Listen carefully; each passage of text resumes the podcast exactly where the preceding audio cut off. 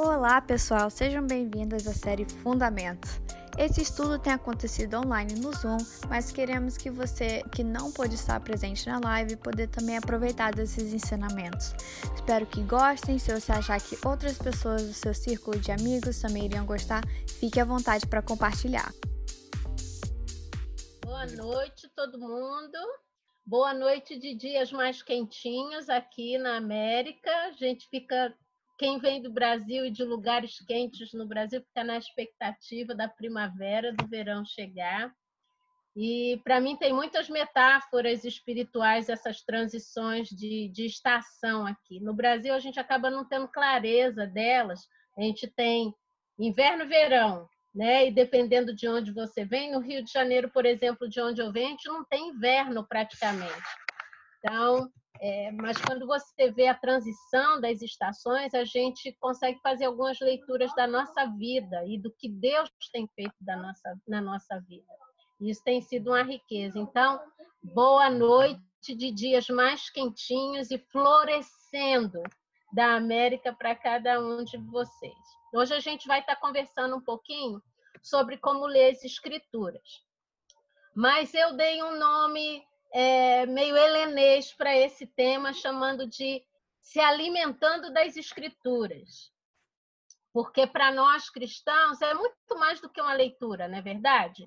É, esse livro, o nosso contato com esse livro, precisa ser transformacional, precisa ser apaixonante, porque ele vai nos abrir caminhos que nos ajudem a entender e a conhecer mais o coração do autor, que é o próprio Deus. Então, eu vou estar compartilhando com vocês algumas ideias. A, a minha intenção hoje, eu falei para Murilo ontem, a minha intenção é fazer um milkshake santo. Então, nós vamos conversar um pouco sobre como meditar nas escrituras e como ler as escrituras e tentar fazer uma conexão entre essas duas disciplinas espirituais que precisam fazer parte da nossa vida cristã. Mas antes da gente conversar sobre as disciplinas em si, a meditação da palavra, na palavra e o estudo da palavra, eu queria começar conversando com vocês, fazendo algumas atribuições é, sobre o caráter de Deus, sobre a pessoa de Deus. E por que, que a gente precisa fazer isso? Se a gente não conversa, se a gente não inicia a nossa conversa em torno dessas atribuições sobre a, a pessoa de Deus, como ele se movimenta ou como ele é, é, a gente não vai vê-lo e não vai acreditar nele como uma pessoa. Ele não vai passar de um ídolo para nós. Então, se você abrir suas escrituras lá no Salmo 115, e você vai poder ver essa descrição que o autor do Salmo faz, do verso 1 até o 13, ele fala sobre é, característica dos ídolos, que eles têm boca, mas não falam, têm olhos, mas não veem, têm ouvidos, mas não ouvem, têm mãos, mas não tocam, têm nariz, mas não cheiram, têm pés, mas não andam, e descreve todo o movimento é, que caracteriza é, o que nos faz vivos, né? O uso dos sentidos, o uso dos membros. Então, se a gente não acredita, porque a gente tem isso muito forte é, em algumas linhas é, denominacionais, de que Deus só fala com você através da palavra. Mas se eu não vejo Deus como uma pessoa que pode escolher maneiras diversas e criativas de falar comigo, esse Deus é apenas um ídolo, porque ele tem boca e não fala.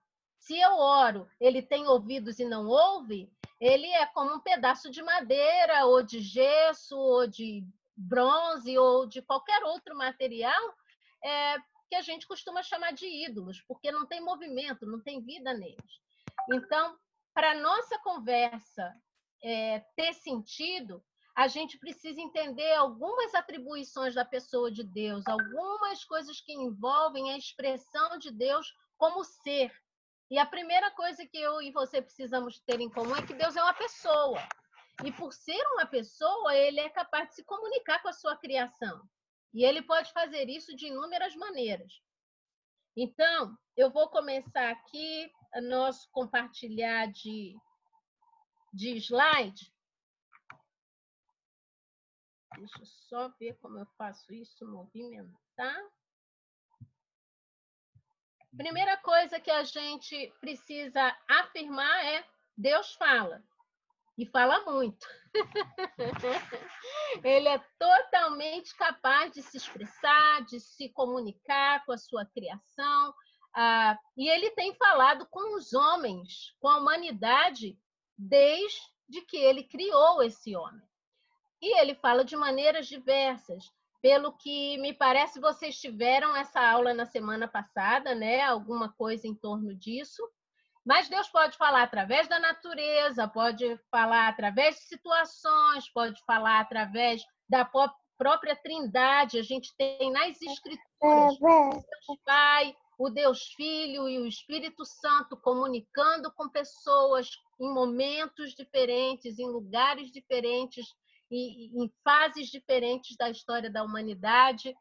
Uh, a gente pode ter Deus se comunicando através de outras pessoas, de nossos semelhantes, dos profetas, como a gente vê, por exemplo, é, no Velho Testamento.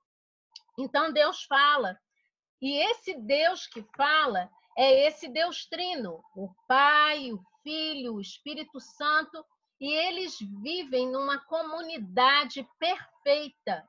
E eles se integram, eles interagem nessa comunidade perfeita de amor, unidade, intimidade. E quando o homem foi criado, Deus criou o homem para fazer parte dessa comunidade, dessa comunidade de amor que relaciona, que é, se expressa, é, um honra o outro, um promove o outro, trabalham perfeitamente bem juntos e nós fomos criados para fazer parte dessa comunidade de amor. Então, nessa comunidade existe uma comunicação perfeita, e isso é interessante que a gente considere quando está falando sobre Deus, Deus comunicação. Ele gente com alguém com a linguagem muito mais bonita que a minha. e Deus entende essa linguagem. Uh, esse Deus, então, é comunicativo, ele é um comunicador. Deus criou o homem e foi Deus quem criou um código de comunicação para poder estabelecer relação com esse homem. Então Deus não colocou Adão lá no jardim e ficou lá esperando, vamos ver se esse camarada vai ser capaz de conversar comigo. Não, Deus é quem dá o primeiro passo. Deus cria a, o que a gente tem dos, do embrião da, da linguagem. Eu chamaria, eu ficaria confortável de chamar de amadez. Deus então cria a língua amadez e se comunica com esse homem de uma maneira que ele entende. E é interessante pensar nesse Deus que é um comunicador. Se você ler o primeiro capítulo de Gênesis, que tem 31 versos, nesses 31 versos você vai ver Deus dizendo alguma coisa 11 vezes, chamando três vezes e abençoando duas vezes. Isso Todos esses verbos que eu utilizei são verbos que para nós têm sentido de comunicação, são verbos que nós utilizamos quando estamos na ação de comunicar com alguém sobre alguma coisa. Então, Deus é esse comunicador. Deus também é relacional. Então, ele usa comunicação, ele cria comunicação porque ele tinha alto interesse ou prazer ou intenções em estabelecer relacionamento. Bom, nós não entendemos com clareza, e essa é a minha expectativa na eternidade, entender como o Pai, o Filho e o Espírito se comunicam. Nós não sabemos a linguagem que eles usam para relacionar entre si, mas nós sabemos que eles tiveram comum acordo para se comunicar conosco, para relacionar conosco. Então, esse Deus que é relacional é, estabeleceu desde o início da criação, eu poderia dizer, o hábito de interagir com o homem. Se você vai, normalmente a gente olha para o capítulo 3 de Gênesis, no verso 8, quando Adão está lá escondido, depois do ato de desobediência que tanto sua companheira como ele cometeram contra Deus, Deus, diz o texto, pela viração do dia, ou seja, à tardinha, Deus veio ao jardim e perguntou para Adão: Cadê você? Onde você está? E é interessante como Deus dá voz para nós nessa comunicação. Porque se você lembra direitinho, eu sou de uma geração que teve aula de moral e cívica. Então nós não, nós aprendemos na escola que Deus é onipotente, onisciente e onipresente. Sendo onisciente, ele sabe todas as coisas. Ele sabia que Adão estava escondido junto com a sua companheira, ele sabia exatamente o que Adão havia feito, mas ele dá voz para esse ser. Ele é um Deus relacional. Ele dá a oportunidade de Adão responder o que estava acontecendo naquela situação. Então, é, Deus é esse ser, é esse ah, pai disposto a relacionar. E é interessante quando a gente olha isso, não apenas entre Deus e o homem, mas quando a gente olha o, o capítulo 1, verso 27, você vai, verso 26, perdão, você vai ver Deus entrando em comum acordo com a Trindade, ali o Deus Filho, o Deus Espírito Santo, no ato da criação do homem. O verbo que a gente tem, inclusive, eu gosto disso na tradução para o português, diz ali, façamos deixando bem claro que Deus não estava agindo sozinho no ato da criação do homem. Quando está ali esse verbo façamos, nos dá a ideia de que existem mais pessoas, ou a ideia de mais pessoas envolvidas no ato da criação do homem. Então a gente pensa ali a primeira menção da Trindade nos escritos divinos, onde Deus Pai, o Deus Filho e o Deus Espírito estão trabalhando em conjunto sobre a criação do homem, para que esse homem então tivesse a expressão da imagem de Deus em si. E Deus é ah, pessoal, né? Quando a gente continua caminhando pelas escrituras, interessante pensar lá em Gênesis capítulo 28, verso 13, quando Deus está se apresentando para Jacó, né, para um dos filhos de Isaac, ele se apresenta para Jacó como um Deus de pessoas. Ele fala: Eu sou o Deus de Abraão, teu pai. E não que Abraão era o pai dele, mas era o chefe do clã, né? era o líder do clã. Lembre que a gente está lendo uma escritura é, que nos faz recordar é, um momento bem primitivo da formação das sociedades. Então, os homens viviam em pequenos clãs, os homens viviam em pequenas é, comunidades. E Abraão foi o pai desse clã, né, que veio depois com Isaac, seu filho, seus netos e bisnetos depois dele. Então, quando Deus se apresenta é, para Jacó, ele fala: Eu sou o Deus do chefe do seu clã.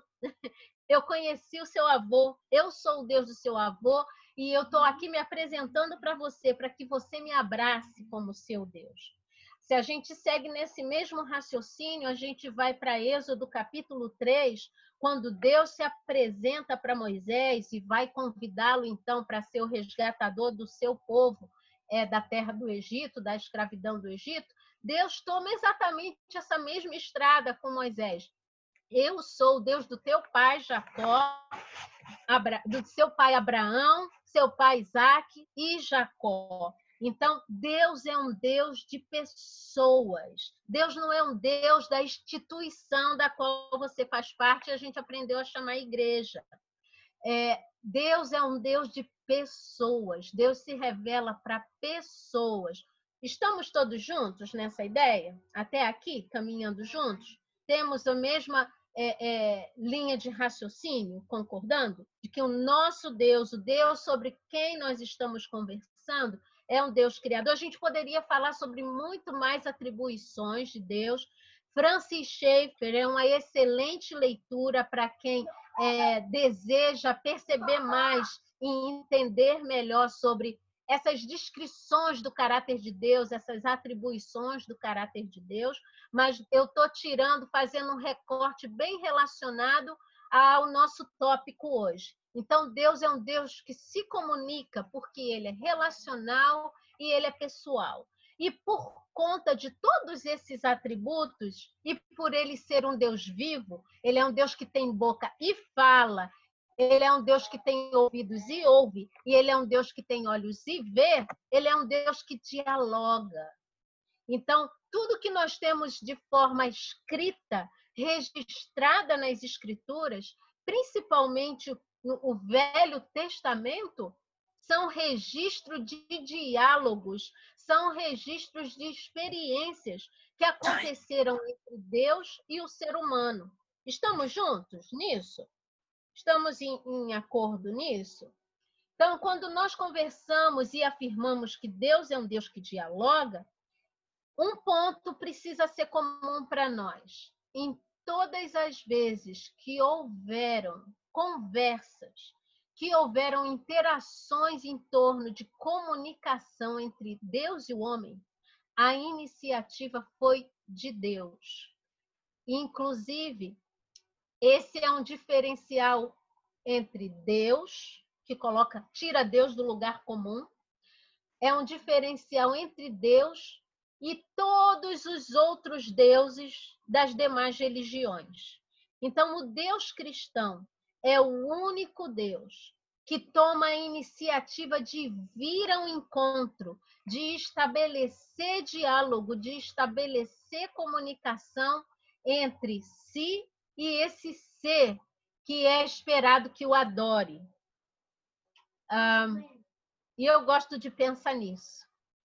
Quando a gente pensa em termos de o início de todas as coisas, as primeiras menções de todas as coisas que a gente tem no livro de Gênesis, se a gente olha para o que aconteceu em seguida, depois da queda, depois que Adão e Eva foram expulsos do que a gente chama de estrutura perfeita, de infraestrutura perfeita, que era o Éden, é, e eles precisam sair daquele lugar onde é, que foi criado, foi toda uma estrutura, infraestrutura criada para recebê-los e ali eles relacionarem com Deus, relacionarem com seu semelhante.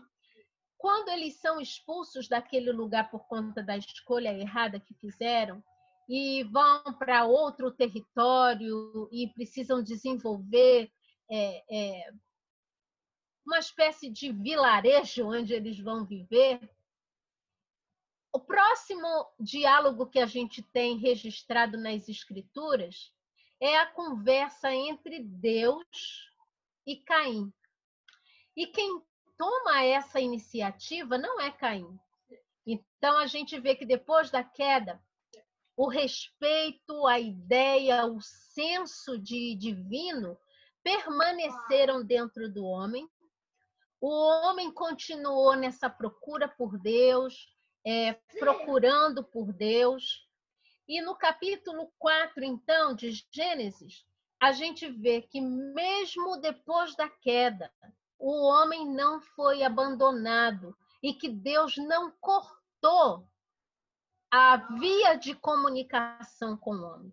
Deus vai até Caim e faz perguntas atribuídas à condição do coração de Caim. E esse Deus que se comunicava com o homem lá no passado, que a gente normalmente coloca num passado bem distante de nós, é o mesmo Deus que continua vindo até nós com intenções de comunicar, com intenções de dialogar, com intenções de relacionar. Porque hoje, Deus, o Deus a quem nós servimos, é o Deus de Abraão, Isaac e Jacó, mas é também o Deus da Ellen. E ele tem a mesma intenção de se tornar conhecido, de se tornar amado, de se tornar revelado para mim, da mesma forma que se revelou para esses homens no passado. E isso é algo que nós precisamos é, considerar muito, porque esse é um ponto que tira Deus do lugar comum. Deus é um Deus que tem intenções em relacionar com aquele que o, que o adora. Não é intenção de Deus apenas receber a nossa adoração. É intenção dele, desde o início, ter relacionamento com essa criatura que ele é, fez a sua imagem e semelhança. Estamos todos juntos até esse momento?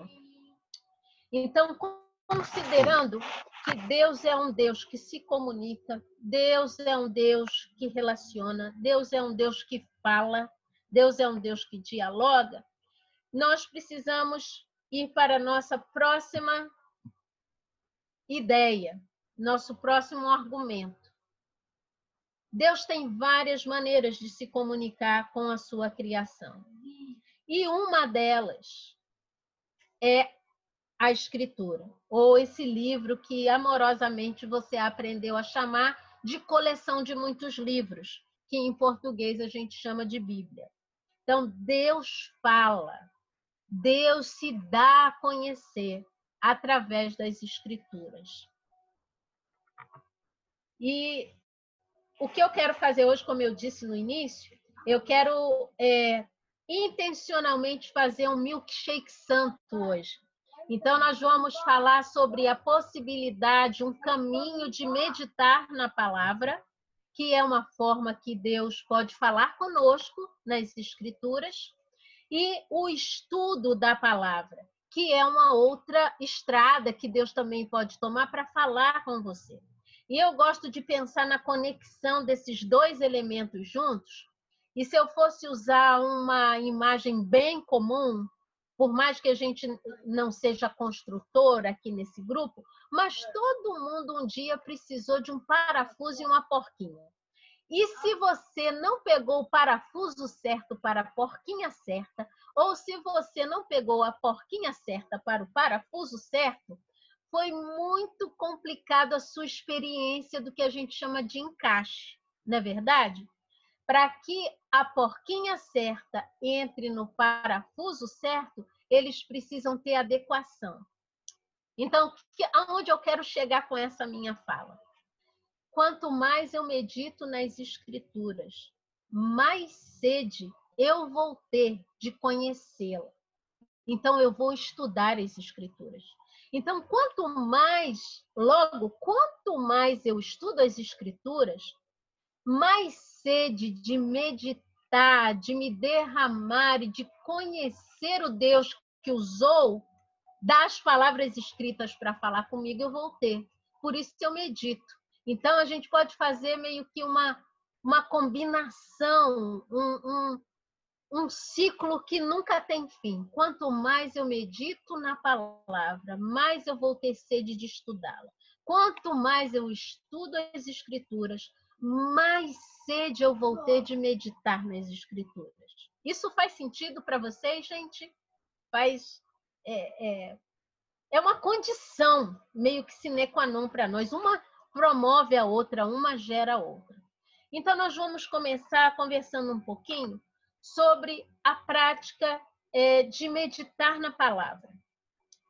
Se você for até o livro de Josué, capítulo 1, verso 8, eu gosto de pensar que antes de conversar sobre estratégias de conquista de guerra, porque era isso que Josué estava indo fazer, né? Ele recebe de, de Moisés o legado de introduzir, e muito mais do que de Moisés, ele recebe de Deus o chamado, a vocação de introduzir o povo de Israel dentro da terra prometida.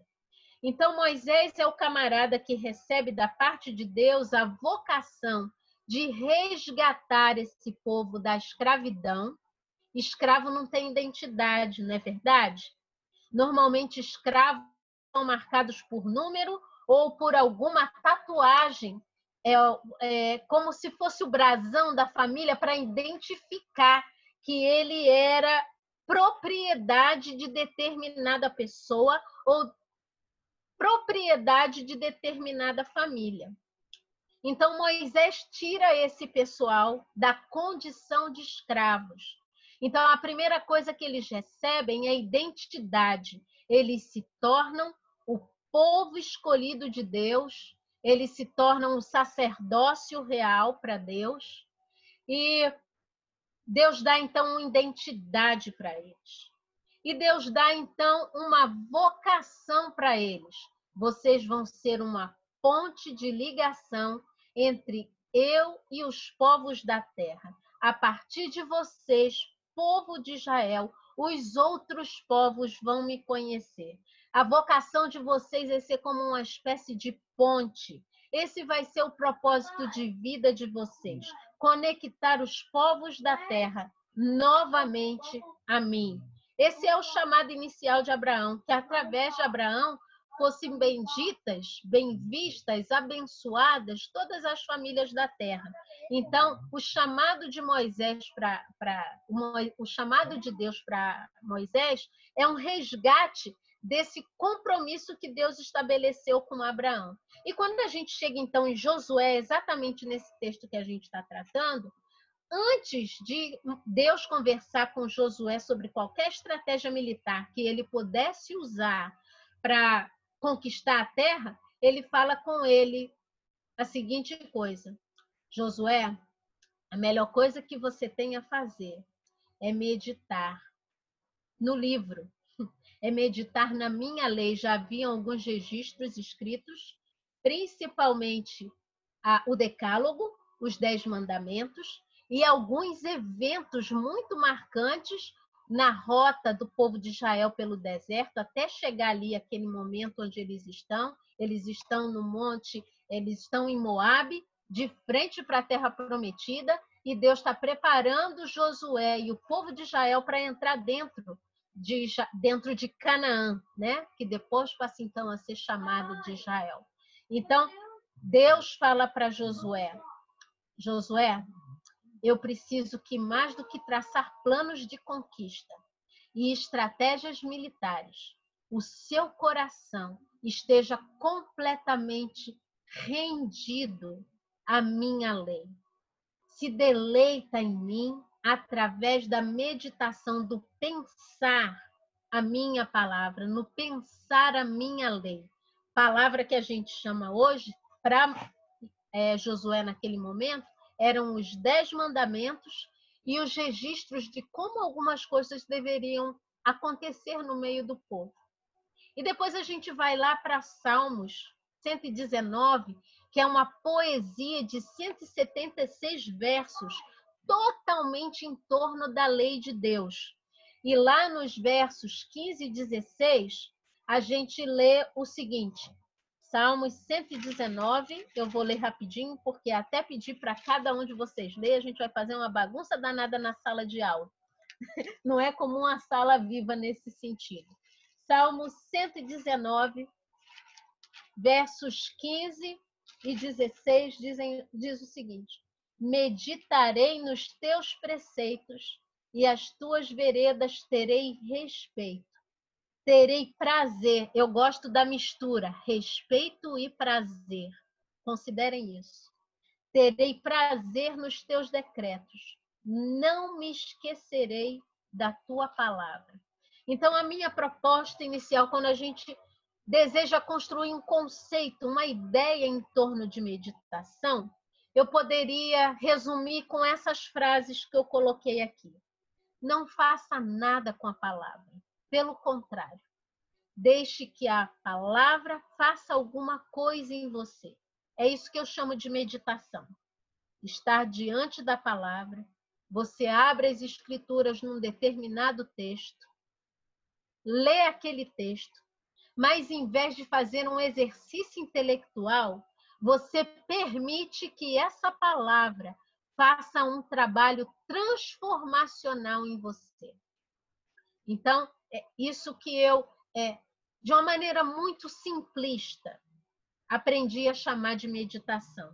Não fazer nada com a palavra. Isso não exclui que você, a sua mente, toda a sua capacidade de intelecto vão estar envolvida sim naquele exercício, mas muito mais do que isso, é, você vai permitir que a Bíblia faça o trabalho dela em você. É ela quem vai ler você e é ela quem vai fazer o trabalho dela em você. Então, essa escritura vai transformar você. Porque no Novo Testamento, Paulo diz lá em Timóteo que a palavra de Deus é como uma espada que é capaz de discernir. Ela entra no nosso coração, estabelecendo diferenciais. O que está escondido vem à luz, o que está na luz mostra as motivações por trás daquilo. Então, a palavra é capaz, a escritura é capaz de nos ler. Então, quando a gente vem diante das escrituras, esse é o coração que a gente precisa ter. Permitir que a palavra de Deus nos leia. Ela é uma palavra viva. Eu só queria pedir para os mediadores, para Clare e para ah, o esposo dela e para Murilo, me deem alerta se alguém precisar falar alguma coisa, porque eu estou totalmente empolgada aqui no que eu estou falando, ok? Eu costumo viajar, tá legal?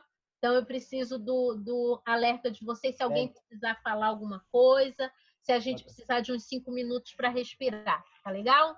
Pode deixar, é, Ellen, é, eu pedi para o pessoal colocar aqui as perguntas no, aqui no grupo e no final a gente vai estar tá trazendo para você, mas está muito legal, continua que está gostoso. Tá, tá jóia. Eu fico empolgada, eu preciso desses feedback porque eu fico empolgada. Tá, a gente a gente tá aqui no sinal, porque se a gente deixar ligado, vê os, os, o som do tá fundo okay. e tal. Tá jóia. Estamos aqui. Então, até aqui estamos juntos, meditação na palavra e estudo na palavra são duas maneiras com as quais eu e você podemos engajar com as escrituras. E nesses últimos tempos, é, muitos teólogos e muitos missiólogos têm apontado o ano de 2020 como o ano da Bíblia. Talvez alguns de vocês já tenham lido alguns artigos, já tenham lido ou ouvido algumas pregações de diferentes pessoas em lugares diferentes do mundo é, pessoas nos convidando a tratar o ano de 2020 como um ano das escrituras, como um ano da Bíblia. E eu tenho achado isso muito interessante, porque essas vozes vieram em comum acordo antes da pandemia.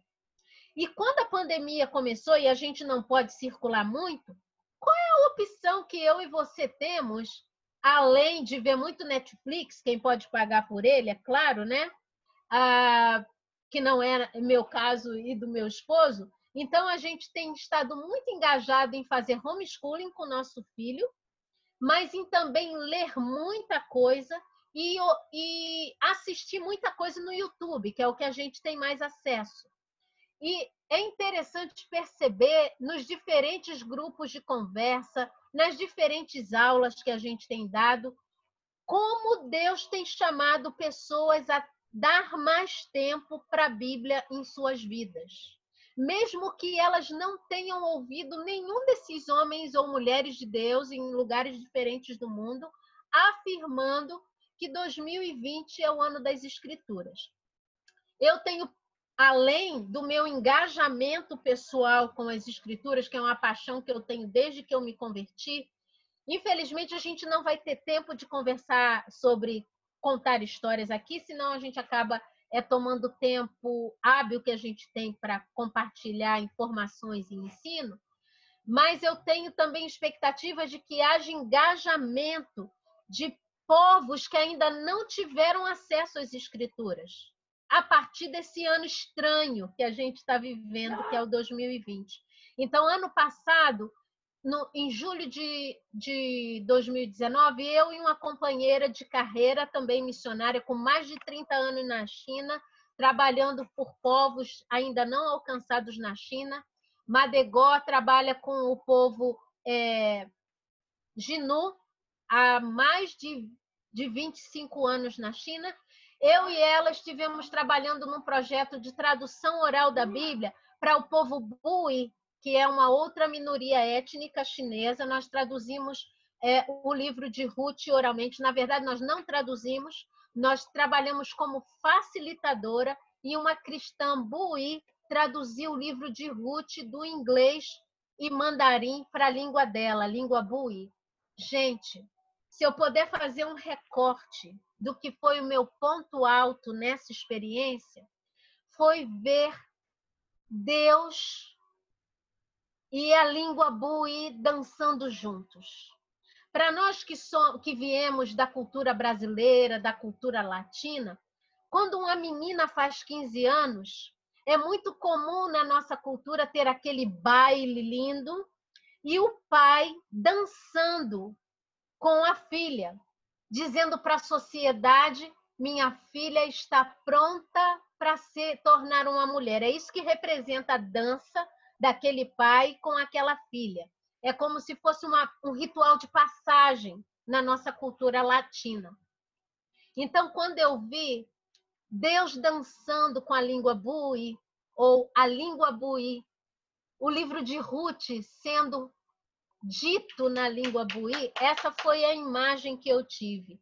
Deus dançando com aquela língua e dizendo para o resto do mundo: esse povo existe, esse povo é meu amado, esse povo faz parte dos meus planos e eu tenho uma grande comissão para eles. A língua deles importa no meu reino. Então eu quero ver mais e mais grupos linguísticos, grupos étnicos que ainda não tiveram acesso à escritura, que eu e você temos diariamente a liberdade de abrir e fechar várias vezes. Eu desejo que muitos grupos, principalmente o povo do meu coração, que nós adotamos como nosso, é o povo chinês tendo acesso a esse livro que cativou meu coração.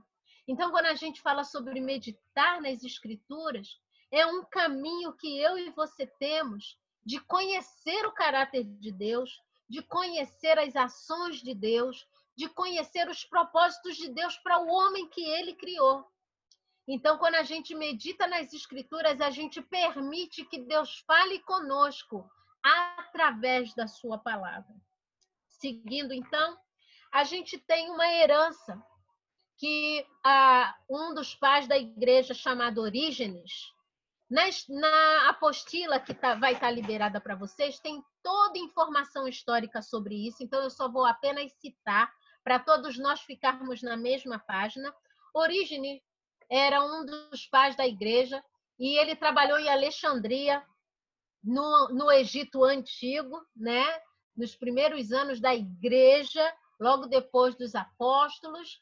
Uh, e ele foi o responsável por usar essa expressão lectio divina, que significa uma leitura divina, ou a leitura meditativa das Escrituras. Isso, é, talvez alguns tenham ouvido essa expressão, se você foi católico, você ouviu essa expressão dentro é, da Igreja Católica, mas essa expressão precede a institucionalização da Igreja. Ela é uma herança judaica, porque o povo de Israel fazia isso. Quando Deus, lá em Deuteronômio, falou para que eles é, é, escrevessem a, a, palavra da lei nos umbrais da sua casa pra, e que eles repetissem essa lei quando estivessem caminhando no campo, quando estivessem voltando para casa. Então, o povo de Israel desenvolveu o hábito de memorizar a lei e falar, orar a lei, enquanto eles faziam o seu trabalho diário. Então, era muito comum que os pais da igreja, os apóstolos e os pais da igreja, depois deles, os outros, que a gente é, aprende sobre eles apenas dentro do contexto católico, mas eles são os nossos pais da nossa fé. Então a gente precisa aprender desses camaradas. Então é, é dito que é, Agostinho tinha todo o Velho Testamento memorizado. E eu fiquei assim, what? eu gostaria disso. E aí, mais uma palhinha para dar mais trabalho para o pessoal que, que media essa sala. Murilo foi o cara que me apresentou Word by Heart, que em português significa palavra de cor. E eu tive contato com, com essa técnica, com essa estrada, mais uma estrada que possibilita a gente internalizar as escrituras. Eu não vou falar nada sobre isso, depois vocês cobrem a Murilo sobre isso, ele me, me apresentou, ele me inaugurou no que a gente hoje chama de Word by Heart, e é mais uma maneira, um, um instrumento a mais que nós cristãos podemos ter, não apenas de memorizar como decoreba as escrituras, mas a partir do engajamento com as escrituras, ela entra dentro de você. Então você é capaz de contar as escrituras porque ela está dentro de você. E era mais ou menos isso que o povo é, de Israel, e depois a gente aprendeu a chamá-los de judeus, é, praticavam com a palavra. Então, eles memorizavam a palavra e eles pensavam, eles queimavam neurônios, produziam sinapses em torno dessa palavra, dessa lei, e depois eles davam resposta para Deus em forma de oração. E depois desse diálogo com Deus, essa resposta para Deus em forma de oração, eles viam no dia deles como eles podiam aplicar aquele tempo que eles gastaram com Deus pensando nas escrituras, permitindo que ela falasse com eles, respondendo a Deus a partir daquelas escrituras, e quando eles iam para o dia a dia deles, como eles podiam praticar aquela escritura dentro dos relacionamentos deles com seu semelhante, sua esposa, seus filhos, a pessoa com quem eles trabalhavam, é, quando eles iam ao templo, como era estabelecido a relação com os sacerdotes e com os levitas que trabalhavam ali. Então, essa prática, esse engajamento com a lei era a cartilha, era o que cerceava o dia a dia daquele povo. Então, voltando mais uma vez para o Êxodo, quando Deus tira o povo de Israel lá do Egito, Deus dá para eles uma identidade eles se tornam o povo de Israel. Dá para eles uma vocação. Eles vão ser o povo que vão introduzir o único Deus aos povos da terra. Dá para eles uma a terra, porque para que você seja tratado como um povo e não um bando de nômade, você precisa ter território. Então Deus os introduziu dentro de Canaã dando a eles aquela terra como posse, como território. Isso faz deles uma nação. Até então, eles eram um bando de ex-escravos caminhando no deserto. Quando eles entram em Israel e tomam posse daquele território, eles são então constituídos e a gente então pode passar a chamar eles nação de Israel. E Deus dá para eles uma constituição. Um povo sem lei, um povo sem constituição virou anarquia. Então Deus dá para eles identidade, propósito de vida, território e uma constituição, que é o decálogo.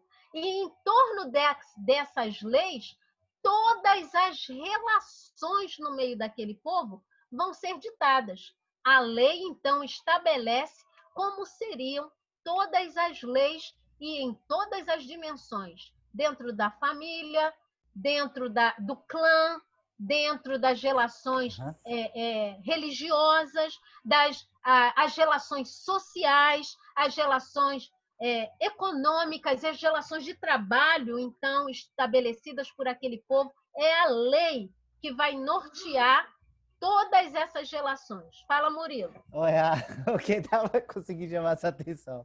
Ellen, é só é, tá muito legal aqui sobre a Lex Divina. Eu queria que você pudesse falar um pouquinho mais para a gente sobre a Lex Divina e pudesse dar uma pincelada no estudo indutivo. Só que a gente só tem mais, é, tô vendo aqui uns 15 minutos, porque a gente tem um, um momento de perguntas e respostas. Ok, vou tentar. Agora é só falar aqui, gente. Então, vamos em uma semana, vamos em uma, se, uma semana a Ellen memorizou 350 versículos do Evangelho de João. A mulher ralou bastante, ela memorizou mesmo. Foi uma ralação. Até hoje lembra mais do que eu. Mas enfim, vamos para a Lectio Divina. Léo, Léo, Ellen, desculpa te, te até pegando um gancho na, na, na pergunta do, do Murilo, né? É, eu, eu acho é, que, que a, a, palavra meditação, às vezes, para o brasileiro, né? O brasileiro é considerado um, um, um, dos povos mais ansiosos do mundo, né? Tem as estatísticas aí que, que tem mostrado durante alguns anos. E, e, a gente, às vezes, é, tem muita dificuldade de se concentrar, né? Uhum. É, então, eu fiquei muito empolgado quando o Murilo falou dessa, dessa variação aí da meditação na palavra, porque é um jeito da gente grounded, né?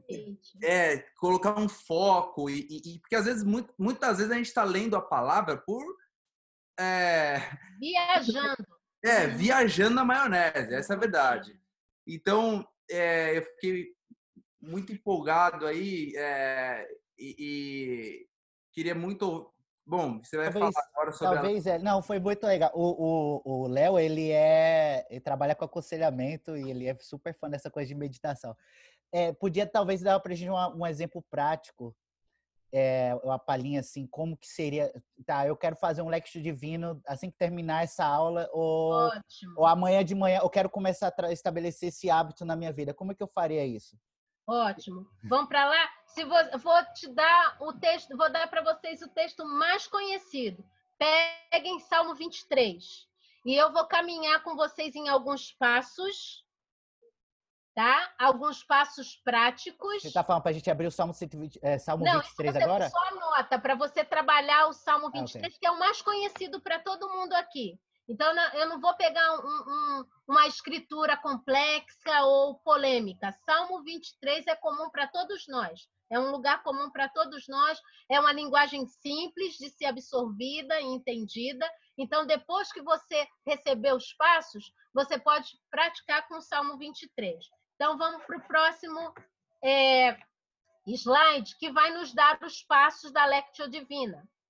Então, a ideia é, da Lectio Divina não é que a sua mente vá liderar você. Então, o primeiro passo a ser tomado é decidir quem é que vai liderar essa leitura? A sua mente humana ou o Espírito Santo de Deus? Porque se a sua mente humana, ela vai viajar para as contas que você tem para pagar, para as perguntas que estão sem resposta, para as coisas que você tem que resolver, para o caos em que está o mundo, e pouco você vai aproveitar dessa leitura. Mas se você convida o Espírito Santo de Deus, que foi quem inspirou essa palavra, ele vai conseguir levar você a territórios dentro dessa palavra que você nunca experimentou antes. Ele é o Espírito da verdade que te ensina a palavra da verdade. Então, no Evangelho de João, a gente vê principalmente. Ah, eu fico angustiada de não poder dar subsídio bíblico. Eu sempre gosto de dar plataforma, mas enfim, vamos lá. É, em João, do capítulo 14 até o capítulo 16, você vê Jesus conversando substancialmente com seus discípulos sobre a pessoa do Espírito Santo e o papel que ele teria na vida dos discípulos a partir da ausência dele física ali com os discípulos. Então, em momentos diferentes, Jesus fala o que o Espírito Santo vai fazer. O Espírito Santo é aquele que vai nos ensinar toda a verdade, o Espírito Santo é aquele que vai nos guiar a toda a verdade, e o Espírito Santo é aquele que vai nos lembrar a verdade. Então, eu e você precisamos convidar esse Espírito Santo para nos liderar nessa leitura porque senão nós vamos fazer os nossos próprios caminhos nela. Então, primeira coisa, decidir. É seu intelecto ou o Espírito de Deus que vai te liderar nessa leitura? Segundo ponto, quando você vai para esse texto, por exemplo, o Salmo 23, o que esse texto está dizendo? O que ele representou para Davi naquele momento? Permita que o Espírito Santo te guie nessa imaginação você precisa da liberdade para que o Espírito de Deus use a sua imaginação nesse momento. Porque você não tem uma imagem, você tem até desenhos, pinturas, é, que mostram Davi sentado na beira de um laguinho com a arpinha dele tocando para Deus. Mas permita que o Espírito Santo te dê alguns fragmentos. O que significou para Davi escrever esse salmo colocando Deus como pastor? Davi era um pastor de ovelhas, então ele entendia muito bem sobre o que ele estava escrevendo. Então, permita que o Espírito Santo te lidere. O que, que esse texto está dizendo? A outra, o outro passo é a meditação em si. E aí, então, você vai perguntar para esse Espírito da verdade, que é capaz de te ensinar todas as coisas, o que você, Espírito Santo, quer ensinar para mim a partir dessa escritura? O que que você quer me mostrar a partir dessa imagem que foi construída na minha mente, foi desenhada na minha mente sobre você como um pastor de ovelha. Então, sendo ovelha nessa minha imaginação, e você sendo um pastor, o que, que você tem para dizer para mim? O que você tem para me ensinar? E provavelmente ele vai caminhar com você por túneis profundos do seu coração, vai pedir para abrir algumas portas de alguns lugares meio sombrios, meio escuros, ou talvez vai te dar vocabulário para algumas questões que já estão na luz, mas vai te dar vocabulário sobre aquelas questões diante da presença dele. Ele vai falar com você o que aprender. E quando eu estou falando sobre aprender, não é apenas pensar em lições que a gente anota num papel e escreve. É permitir que esse espírito escreva essas lições no seu coração. Porque quando a verdade é inscrita no nosso coração, a gente não esquece. Podemos caminhar então? Próximo passo é a oração. E o que, que significa a oração nesse momento? É o que eu vou dizer para Deus. Que resposta eu vou dar para Deus mediante o que eu ouvi da parte dele. Quando a gente está em diálogo com alguém, não monólogo, é educado, né? É um protocolo da educação que você fale e a, a pessoa tenha direito de resposta. Deus é o ser mais educado com quem você vai ter oportunidade de se relacionar em toda a sua existência. Então, toda vez que ele fala com você, ele fica perante você, literalmente, o Deus do cosmos, do universo, fica perante você, esperando a sua resposta, o que você vai dizer para ele em resposta àquilo que foi dito. E depois, por último, que na verdade é o que mais nos aproxima dos céus, é o degrau, o passo da contemplação. Só um adendo aqui. Contemplação não é o ato de deixar a nossa mente se perder em divagações.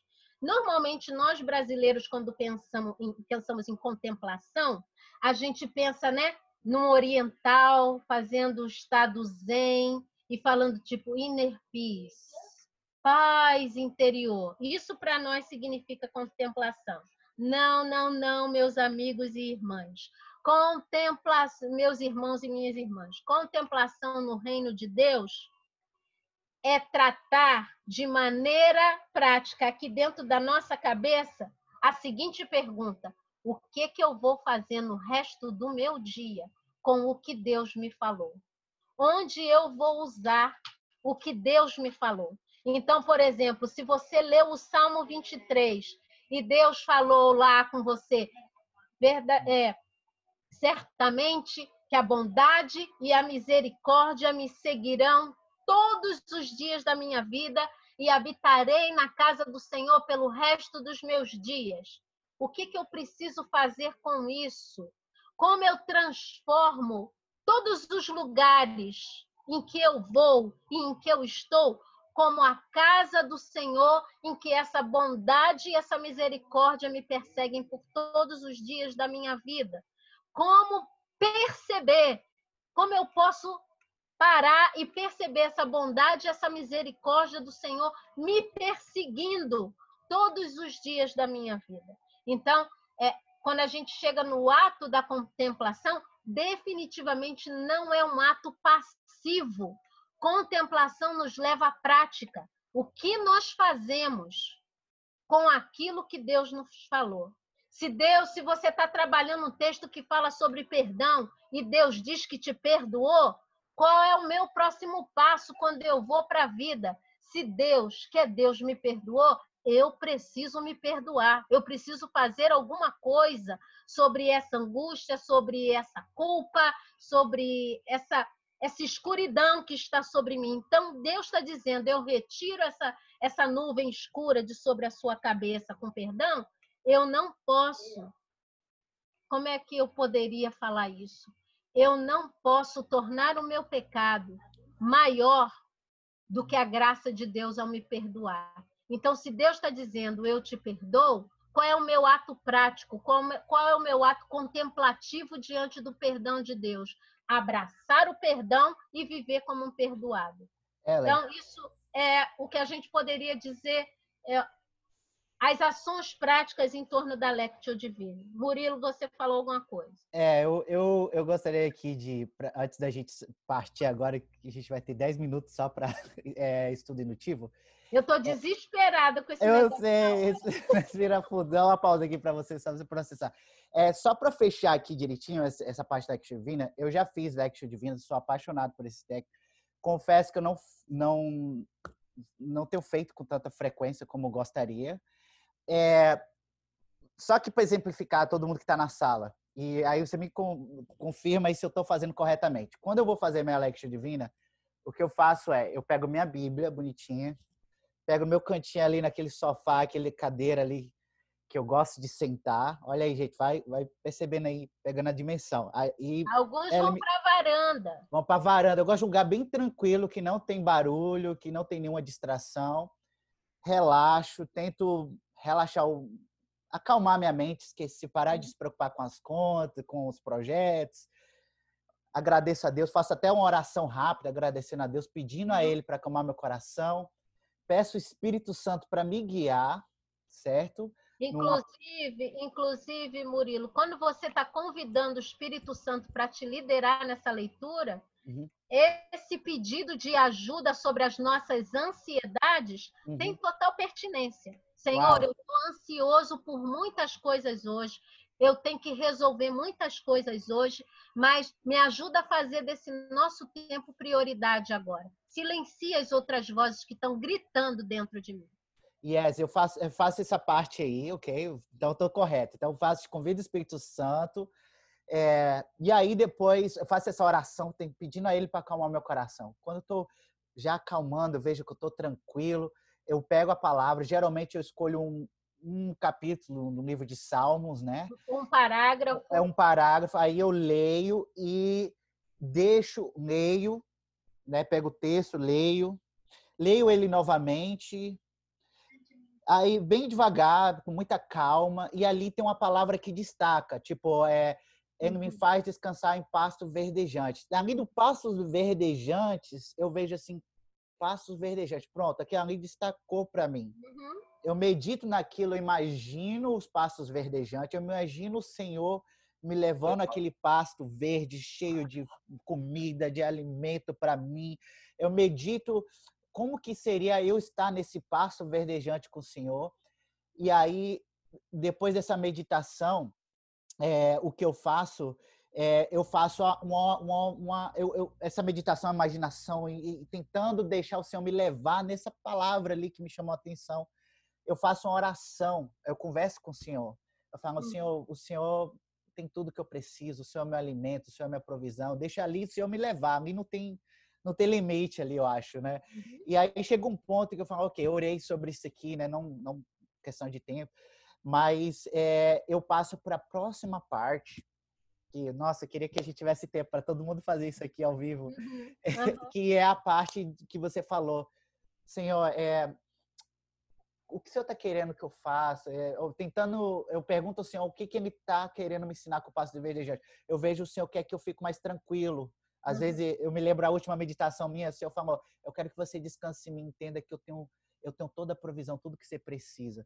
Um adendo nesse, nesse ato da contemplação Sim. é um bom momento para a gente aprender a silenciar, porque é o momento em que o Espírito Santo vai te dizer.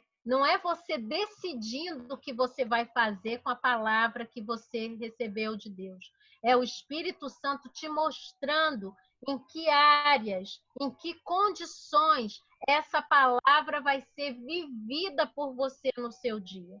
Então, é, isso requer silêncio, isso requer quietude. Sim, aí...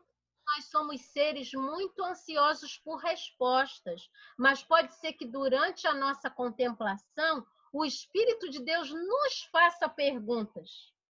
E a gente precisa estar apto, então, para responder essas perguntas. Então é totalmente diferente essa meditação Exato. do que a oração normal. Então Exato. tem bastante. E não tem nada a ver com meditação transcendental que você permita que a sua mente voe por outros lugares. É a mente de Deus sendo compartilhada à sua mente. Então, o Senhor que vai te conduzindo enquanto você está ali meditando a palavra. Porque é isso que eu sinto. Eu peço ele me guiar e aí eu peço, deixo ele me levar onde que ele quer. E ali ele vai tocando todas as áreas. Eu Exato. procuro sempre permitir que o Espírito Santo toque todas as áreas. Muito top, Eli. Vamos fechar aqui Queria que você falasse para a gente um, um pouquinho sobre estudo indutivo e aí depois a gente vai trazer mais perguntas. Se você tem dúvidas sobre Lexio Divino, é muito importante, é um exercício top para você durante essa quarentena. Meu marido, meu marido tá rindo de mim. Porque ele sabe que eu estou desesperada com o tempo. Ai, ai, ai. Bom, o que eu vou fazer é o seguinte: na apostila tem toda uma plataforma de informações sobre conceitos, embasamento bíblico, porque a ideia é essa professora não está tirando isso da caixinha dela. É uma, é uma herança, gente. Tanto a, a meditação na palavra como o estudo na palavra não é invenção da roda que a gente está aqui fazendo agora. É, é, é, é, toda uma herança que nós recebemos do povo de Israel que se relacionou com Deus. Então, foram caminhos que o próprio Deus deu a eles para estabelecer, estabelecer relacionamento com ele. Então, nós não estamos reinventando a roda aqui. O que nós estamos fazendo é resgatar heranças que nos pertencem, ok? Então, vamos para o estudo da palavra, que é onde você aprofunda entendimento sobre essa carta de amor que Deus nos deixou por escrito, que a gente chama de Bíblia. Então, o que eu utilizo ah, já em, desde 1998, que foi quando eu fui apresentada ao método indutivo. Eu utilizo esse método de estudo das escrituras, que é o método indutivo, porque é uma metodologia onde eu posso observar as escrituras diretamente no seu contexto. Eu não vou me utilizar num primeiro momento de comentários, de enciclopédias, das informações de outros escritores. Vai ser simplesmente eu e as escrituras. E mais uma vez, o Espírito Santo me guiando nesse estudo, ok? Então, é, a ideia geral do método indutivo é que você trabalha um caminho de três passos no entendimento e no aprofundamento de entendimento de uma escritura ou de um livro inteiro da Bíblia, que é a observação, onde você vai trabalhar o que o texto diz. E ah, eu gostaria de resumir que a melhor maneira da gente trabalhar a observação através de perguntas. Então, quando você vai para um texto da escritura, você vai fazer perguntas como: quem? Fez o quê? A quem? Como? Quando? Onde? Por quê? E, qual, e com que resultado? Ou qual o resultado obtido a partir disso?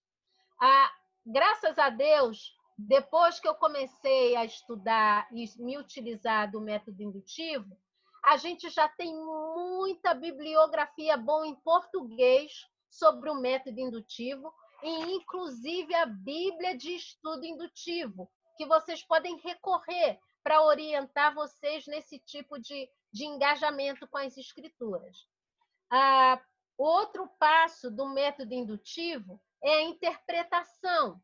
Então, no passo da interpretação, eu vou considerar o que o texto significou para os primeiros ouvintes, ou seja, o grupo ou a pessoa que recebeu aquela literatura, ou recebeu aquela carta, ou teve contato com aquela poesia, ou teve contato com aquela profecia. Então, que, que o que a gente tem hoje na Bíblia, é registrado num livro, significou para o primeiro grupo de pessoas que recebeu aquele material de, é, literário? E lembrando é uma outra literatura muito boa para você considerar se você quer se tornar um bom estudante da Bíblia. É, Entendes o que lês, dos doutores Stuart and Fee. Então, é, é, um livro básico, é um livro clássico, tá? ele é emblemático para quem quer é, estudar as escrituras. E os doutores ah, Fee, ah, Stuart e Fee, eles dizem o seguinte, um texto não pode significar o que nunca significou. Então, essa mania que a gente tem agora, a gente está no, no, momento pandêmico desses também. Está todo mundo chamando é, um e outro de anticristo, tá, a gente está chamando é, a pandemia da primeira evidência, é, da volta de Jesus. Gente, quando a gente vai para as escrituras, elas não nos dão espaço nenhum para fazer esse tipo de interpretação, mas a gente insiste em fazer. Então, por favor, né? Interpretação é entender o que esse texto significou. Por exemplo, quando Paulo escreveu para Filemão uma carta muito específica, muito pessoal, o que que aquela cartinha, o que que aquela epístola significou para aquele indivíduo? Como ele recebeu? De que, em que momento Paulo escreveu aquilo? Então, quando a gente trata com interpretação, a gente precisa considerar o contexto histórico, o que estava acontecendo com o autor, o que estava acontecendo com o destinatário daquele material e como é que estava o mundo em volta deles no momento que aquela literatura foi produzida. E também o contexto literário. É uma poesia? É uma profecia? É uma carta? É uma narrativa? Porque isso vai fazer com que você vá até esse material literário com olhos diferentes, com perguntas diferentes e com anseios diferentes.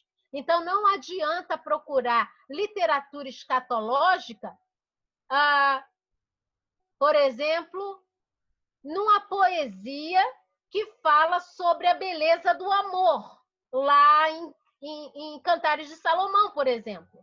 Então, você precisa ir com as lentes apropriadas para cada tipo de literatura. Então, a interpretação te ajuda nisso. E por último, que mais uma vez nos leva a um passo muito semelhante à contemplação lá da Lectio Divina, é a aplicação, porque nós vamos trabalhar na aplicação o que que o texto significa para a minha vida hoje.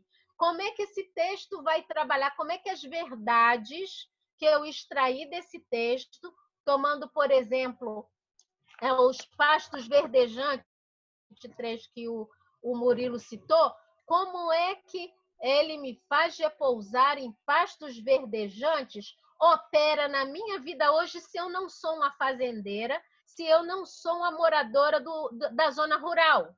Como é que esse texto faz sentido para a minha vida hoje? Como é que o Espírito Santo vai usar esse texto para falar comigo e transformar a minha vida hoje no lugar onde eu estou? Faz sentido isso? Estamos ok? É uma maneira muito resumida, em segundos, de apresentar a metodologia indutiva. E para a gente terminar, para a gente ter uma ideia, quando a gente fala sobre metodologia indutiva, a gente não começa de cima para baixo, a gente começa de baixo para cima. Então, a melhor é, ilustração que eu encontrei foi uma casa. A observação é quando você estabelece os alicerces. Você se torna familiar com o território onde você está é, trabalhando, você se torna familiar com aquele oceano em que você está mergulhando. Então, quando você está observando um texto, você precisa ver: é, tem pessoas divinas, pessoas humanas? Quem são os humanos que estão sendo citados nesse texto? São textos, são seres humanos do passado em relação ao autor ou são seres humanos é, é, que estão ali conterrâneos, estão vivendo no mesmo período de tempo em que o autor? Ah, o autor se utiliza é, de lugares para dizer onde ele está, o que ele está fazendo. É, o que, que ele está fazendo? Ele está dando uma ordem? ele está dando direções, ele está encorajando, ele está exortando. De que maneira ele faz isso? Ele usa ilustrações, ele usa imagens. Por exemplo, Jesus se utilizou de muitas parábolas, de muitas historinhas do dia a dia do povo judeu para poder apresentar verdades divinas, verdades eternas para a audiência dele. Então, é, que imagens estão sendo usadas? É, quantas, quantas vezes determinada palavra se repete? Isso deve chamar nossa atenção. Se Deus está falando de casamento homem e mulher, aparecem os dois ou um está omisso? Se a gente está falando de um casamento que envolve homem e mulher, se a gente vai, por exemplo, lá para Oséias, por que, que tem tanta ênfase no marido traído? E a gente tem muito mais narrativas sobre aquela esposa traidora? É, é, não tem ênfase. Tem ênfase sobre o que ela fez, mas a ênfase muito maior é no dano que ela causou no coração do marido traído. Por que, que isso está acontecendo? Aí a gente já está indo para a parede a gente já está entrando na interpretação. Por que, que o autor se utilizou desse determinado tipo de imagem para mostrar como Deus estava se sentindo em relação ao seu povo naquele momento? Se a gente se utiliza da história de Oséias. Então, a interpretação é como as paredes que a gente levanta. Qual é a porta? Por onde a gente entra? Qual é a chave para poder entender toda essa literatura? Que janelas foram colocadas. Se a gente olha para determinadas partes do texto, a gente tem expressões do coração daquela literatura. Então, a gente tem porta, a gente tem janelas, a gente tem. É, de que cor foram pintadas essas paredes? São cores tranquilas que fazem a gente relaxar? Ou são cores mais vivas? São perguntas intensas? São afirmações intensas que faz a gente ficar em estado de alerta? Que tipo de ambiente, né? É um ambiente de tensão? É um ambiente de tranquilidade? Jesus está. Bom, tem muita clareza. Quando nos evangelhos, por exemplo, Jesus está vivendo os capítulos 13, 14, 15, 16 e 17 de João, parece que a gente está dentro de casa, todo mundo sentado em volta da mesa e alguém contando o que significou o tempo daquela pessoa com a gente. Então, tem, tem determinado oxigênio, tem um tipo de oxigênio, aquele ambiente ali. Se você volta alguns capítulos antes, ou vai em outros é, evangelhos, quando Jesus chega em Jerusalém e entra no templo, passando sarrafo em todas as mesas dos cambistas, dos comerciantes que transformaram o templo numa verdadeira, como é que a gente chama? Uma verdadeira feira, a gente vê que a coisa está tensa ali. E o autor deixa muito claro que era um ambiente tenso. Então, quando você está lendo, a própria literatura que você está lendo vai te dando informações sobre o que está acontecendo. Então, é. você vai construindo essa casa, você coloca os alicerces, você se familiariza com o texto, o que, que esse texto está dizendo.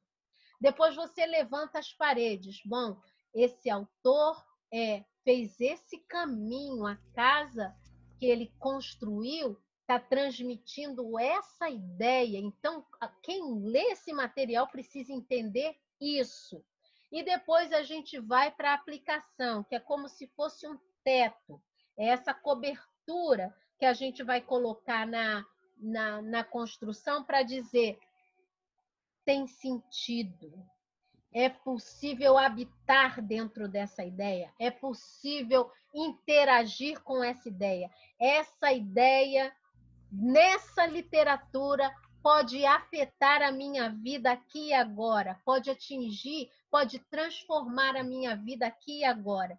E por ser escritura, eu preciso dar uma resposta para ela e permitir que ela faça o trabalho dela na minha vida, que é me transformar. Então, antes eu conhecia as escrituras apenas de ler, mas agora, como Jó entendeu Deus naquele momento, agora essa escritura me conhece e eu me tornei vulnerável diante dela. Ela é capaz de tornar nos meus tocar em meus pontos de luz, mas é também capaz de tocar nos meus pontos de treva.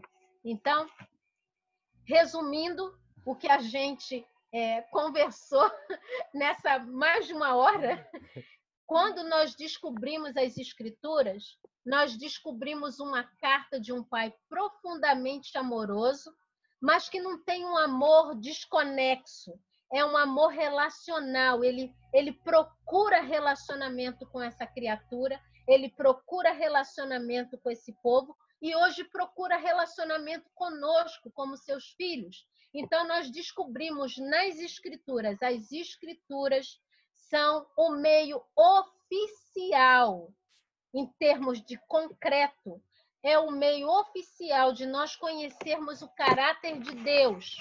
Então, por conhecer o caráter de Deus, nós podemos conhecer as intenções de Deus. O caráter de uma pessoa revela as suas intenções. Nós podemos conhecer as obras de Deus, as ações de Deus no passado. Isso nos leva a considerar que o Deus que agiu no passado pode agir hoje nas nossas vidas. E nós podemos conhecer os caminhos de Deus, os propósitos eternos de Deus. E me ajuda a entender que eu não estou solto na história da humanidade. Deus escreveu uma história eu sou parte dela e eu tenho contribuição a dar para essa história a partir do meu amor a Deus e a partir da minha obediência a Deus. Então, é, o que eu deixaria por escrito de registro é: ame o Senhor da palavra, amando a palavra do Senhor. Amém. Pronto. Ellen, obrigado. Yes. Gente, que desafio, hein? Você, gente, você que está aqui com, com a, nessa sala, você precisa entender que a Ellen, ela resumiu praticamente três meses de aula, que se fazer um resumo desses três meses de aula, é, dariam umas quatro horas de eu só de suando. é, imagino é uma maratona imagino como está sendo para você é, ela cobriu dois assuntos muito densos o Lectio Divina deu vontade, é, eu acho que a gente vai ter que ter outra aula só é, agora já ter a, a, base, né? E agora ter um tempo só de prática. Eu acho que a gente precisa ter um tempo de exercício prático de lecture divina. É... Esse pessoal para fazer TED em algum momento, porque lecture divina é o que a gente faz como meditação. Olha aí, olha vai ter TED aí em Wisconsin agora, eu acho que Vai ter TED agora começando em junho, a TED de verão, dia 21 de junho. Bilíngue, em português e inglês. Olha aí, nos Estados Unidos. É a primeira vez bilíngue aqui. Ah, é, aqui o pessoal está falando que a aula merecia uma parte 2. Eu concordo plenamente. E a Ellen, eu gostaria também, na, eu vou, vou conversar com ela, a gente vai tentar marcar outra aula e ela ensinar como colorir a Bíblia. Ok? Ah, isso é uma como, delícia. Como colorir a Bíblia, porque minha Bíblia é toda colorida. Essa aqui é minha segunda Bíblia, que ajuda também a no estudo. Tá aqui também. Cadê? Aqui, ó, Olha, a Bíblia de quando você faz estudo. Antigamente diriam que a gente está passando batom na boca de Deus, mas agora tá valendo, viu? assim, tem uma pergunta aqui. Eu, gente, eu posso, eu, vocês me dão mais cinco minutinhos só para responder uma pergunta que o, o Danilo fez sobre estudo indutivo? Você aguenta aqui comigo. Eu tenho uma, mais uma, um aviso aqui. É, ele perguntou: quando você lê o versículo e o capítulo e você não entende nada dele, e aí você lê de novo, continua sem entender, qual o passo que se deve fazer? Pula o texto, faz o quê? Lê o livro todo. Uau. Se você está trabalhando com uma parte e você não entende aquela parte, leia o livro todo, o antes e o depois daquela parte. Eu, eu, concordo, é, eu concordo com essa perspectiva, porque o, o que acontece com as pessoas, eles lêem o texto fora de contexto e usa como pretexto para pregar heresia. Então, muitas heresias nascem nisso. A pessoa lê só um versículo ou um capítulo só e não vê o que, que Deus está falando no, na história toda. No capítulo. Só que aí as pessoas, muitas pessoas ficam com preguiça, né? Mas a uhum. preguiça, o que é que acontece, né? Gera muito Inclusive, mal. eu anotei isso aqui, era uma das minhas falas. Alguns obstáculos para estudar a Bíblia é preguiça, né? E nós somos de uma cultura que não é estimulada a ler. Brasileiros não são estimulados a ler. Por isso a gente tem preguiça. Quando alguém recomenda um livro para nós, normalmente a primeira pergunta que brasileiro faz é: tem quantas folhas? E daí você já responde com uma fisionomia positiva ou não. Uau! Vamos confessar nosso pecado, né, galera? é, tem um livro aqui, você tinha falado, eu tinha até colocado. Ah, tá. Não, o livro, eu vou passar para você o livro. Manda mensagem para mim, eu vou passar aqui o meu, meu número. Eu quero que você manda só um oi, não precisa nem pedir. Se você mandar uma mensagem para mim no, daqui, daqui a pouco, eu vou entender que você está pedindo a apostila de hoje. Lá no final tem o nome do autor que ela falou, que ela mencionou. Murilo de... também pode disponibilizar meu contato de WhatsApp. Se alguém depois quiser fazer alguma pergunta mais pessoal ou não se sentiu confortável de fazer aqui na sala, é, pode disponibilizar meu contato. E o que eu posso fazer também é ver uma bibliografia e mandar para você e aí você pode distribuir para a galera uma bibliografia sobre Lectio Divina. Infelizmente, a maior parte da bibliografia sobre Lectio Divina está em inglês, mas de método indutivo tem bastante coisa em português já, inclusive a Bíblia de estudo indutivo. Ok, muito bom, gente. Então a gente, olha, tem os slides de hoje, Isso. tem o texto. Para é, essa tarefa não, para você estudar a Bíblia não vem de graça assim de repente. Você tem que trabalhar, você tem que gastar tempo com a palavra, você tem que amar, você tem que investir tempo. Não é tipo só vir para a aula da Ellen e tipo assim achar pronto, aprendi não só é numa aula, não é problemas, eu te dei mais. Te dei mais problemas. Você deu é, mais ferramentas, mas bora trabalhar, tem que usar essas ferramentas.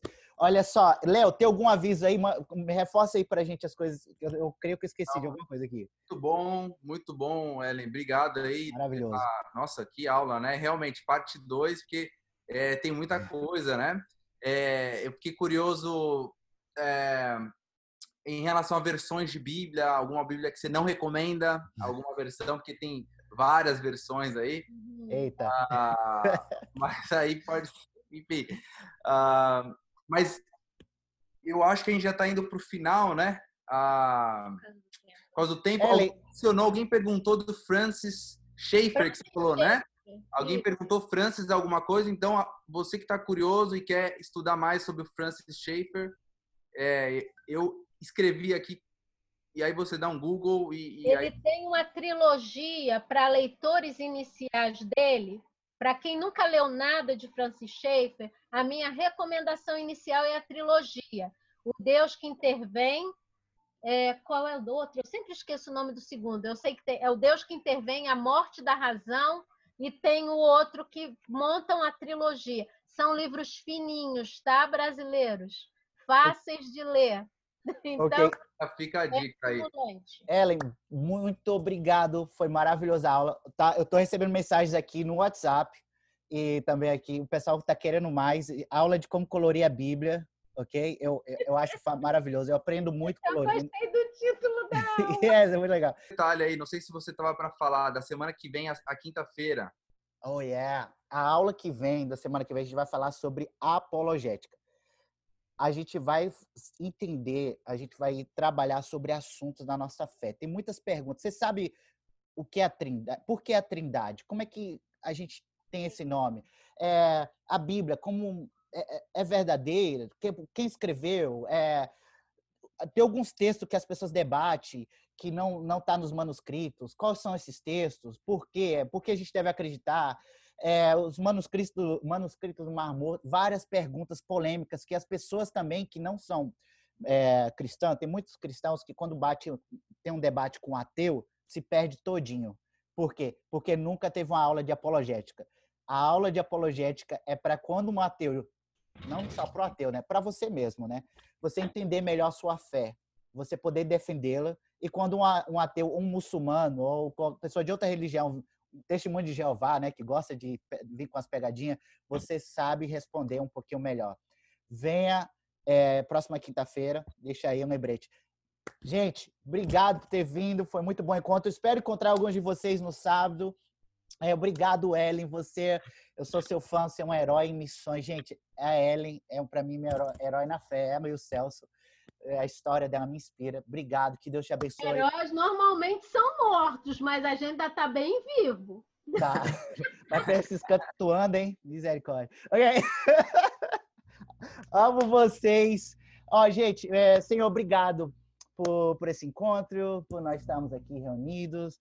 Pai, nós oramos que o Senhor continue abençoando a Ellen e o Celso e o Tomás nessa missão, que eles estão lá no Wisconsin, treinando missionários, ensinando a estudar a palavra, ensinando a ouvir a sua voz. Pai, abençoa ela, abençoa, Pai, que ela continue sendo bênção. Lindo, lindo. Abençoa cada um aqui, que nós não venhamos é, esquecer o que a gente aprendeu hoje, mas que nós venhamos aplicar, aplicar e aplicar e aplicar e deixar que a tua palavra traga transformação em nossas vidas e que nós também venhamos crescer em relacionamento um com o outro para a glória do Senhor Jesus. Amém. Amém. Amém?